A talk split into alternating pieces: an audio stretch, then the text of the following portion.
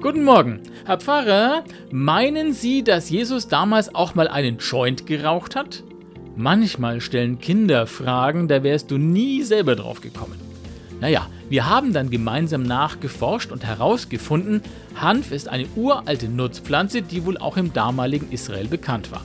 Ob man nur die Fasern für Seile und Textilien verwendet hat oder auch die berauschende Wirkung genutzt hat, ist nicht so ganz klar. Aber meine Schüler meinten, naja, schließlich war Jesus doch so ein tiefenentspannter Typ, der sich von den Vorurteilen und Regeln der Menschen nicht verrückt hat machen lassen. Ja, aber dafür muss man ja nicht unbedingt was rauchen.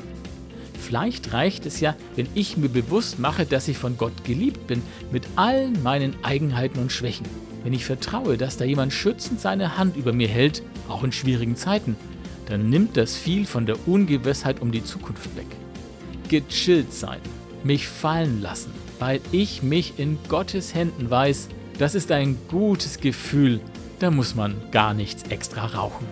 Einen guten Tag wünsche ich euch.